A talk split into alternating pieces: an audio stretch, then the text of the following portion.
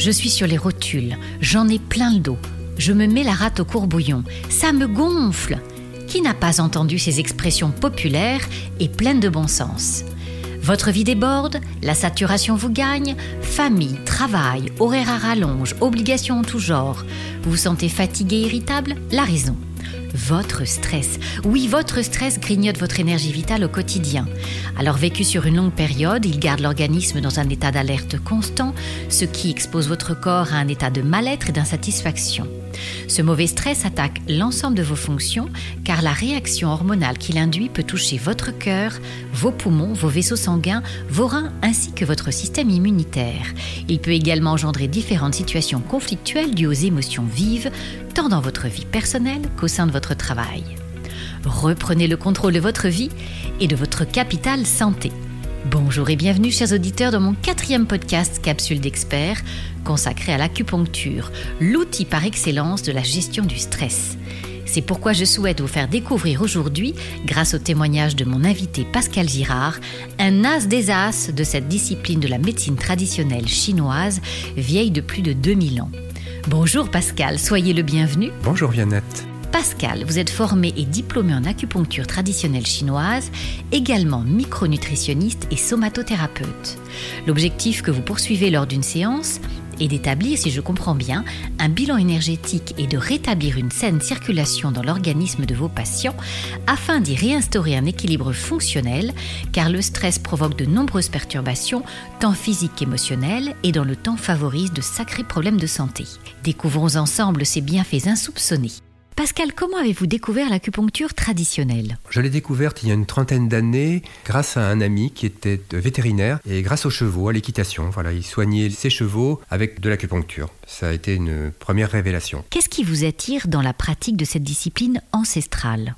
C'est une pratique qui est euh, simple, efficace et qui peut donner des résultats quasi immédiats tout en traitant des terrains plus anciens, en, allant beaucoup plus loin et en traitant surtout le physique mais aussi le mental, le psychique. Tant des animaux, je l'ai vu sur les chevaux, les chevaux de sport, que sur nous-mêmes. Quel a été votre parcours pour obtenir votre diplôme? Alors ça a été un parcours à plusieurs niveaux. Euh, j'ai commencé euh, par faire la faculté libre de médecine et d'ethnomédecine, où j'ai découvert cette médecine traditionnelle chinoise en première instance. Ensuite, ça a été une grande révélation avec l'école lyonnaise des plantes médicinales et des savoirs naturels, qui m'a ouvert à tout ce qu'on appellera aujourd'hui la phytothérapie, et ce qui m'a permis ensuite de rentrer dans un cursus beaucoup plus long, beaucoup plus lourd, parce que c'est quand même pas simple. C'est une façon de penser la vie et la santé très différemment, qui est l'IMTC, l'Institut de médecine traditionnelle chinoise, où là j'ai passé six ans à connaître euh, la médecine manuelle, la pharmacopée et l'acupuncture. Est-ce que cette discipline est encadrée de nos jours? Oui, très encadrée et fort heureusement, par un diplôme national reconnu par nos pairs et de plus en plus de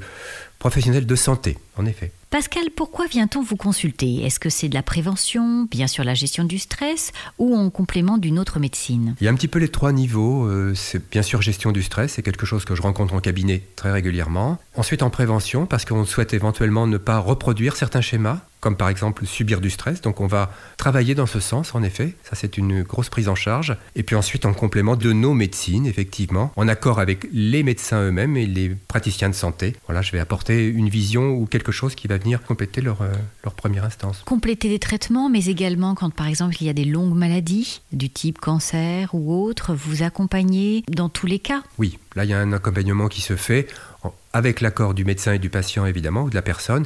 Et là, on va pouvoir être un petit peu sur le, sur le long cours.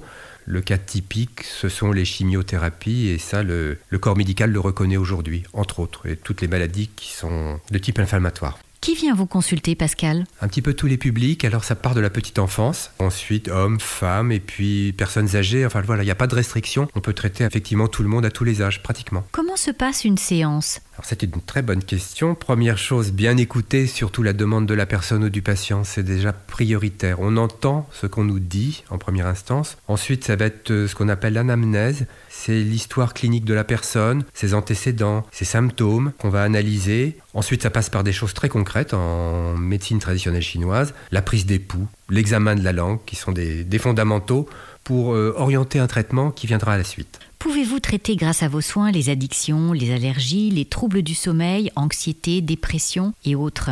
Oui, l'anxiété est un thème qui est traité régulièrement en cabinet, mais ça passe aussi par les troubles du sommeil, effectivement. Optimiser ses récupérations en cas d'épuisement. Ça passe bien sûr par les addictions, le tabac entre autres, mais pas seulement. Les allergies, les troubles ORL, enfin, euh, le domaine est vaste. Hein. Aujourd'hui, il y a beaucoup de burn-out et beaucoup de personnes qui, malheureusement, euh, vivent des dépressions. Donc, vous pouvez les accompagner sur le long terme? Oui, complètement. Euh, les accompagner sur le long terme dans leur processus pour retrouver leur santé et surtout modifier ce qui a pu les amener dans cette impasse avec l'accord de leur médecin et donc de prolonger une prise en charge derrière les traitements médicaux qui leur seront donnés, oui absolument. Quels sont les effets immédiats de ces soins? On peut tout de suite corriger des déséquilibres. Il y a sur l'instant ou suite à un premier rendez-vous un mieux-être et ensuite euh, corriger des choses sur le, plus long cours. Pascal, pouvez-vous nous expliquer le cycle des saisons? En médecine traditionnelle chinoise, il y a cinq saisons. On en a rajouté une cinquième qui correspond à effectivement un cycle d'énergie particulier et on va plutôt traiter certains organes ou certains méridiens, certaines sources d'énergie en fonction de leur saison. On sera beaucoup plus efficace, oui. Vous avez aussi euh, d'autres sujets de prédilection, notamment en termes de micronutrition. Qu'est-ce que la micronutrition que vous proposez en complément de votre soin énergétique?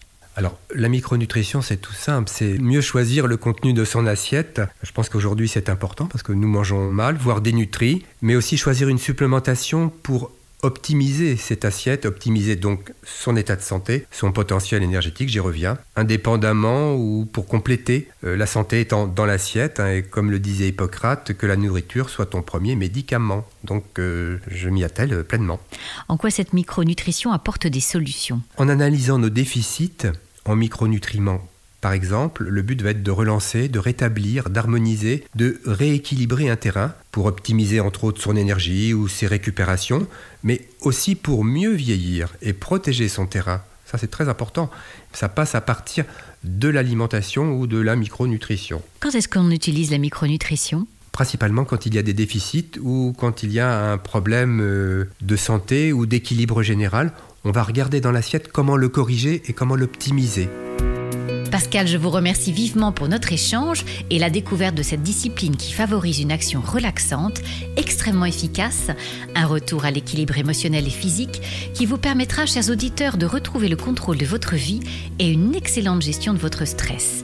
N'hésitez pas à rencontrer Pascal qui saura par son écoute, ses questions pertinentes et son expérience vous accompagner et vous remettre sur pied en temps record. Et pour tous ceux qui veulent réaliser un coaching avec moi, n'hésitez pas à retrouver toutes les coordonnées de Pascal et les miennes dans la barre d'infos. Je vous retrouve très prochainement pour un prochain épisode.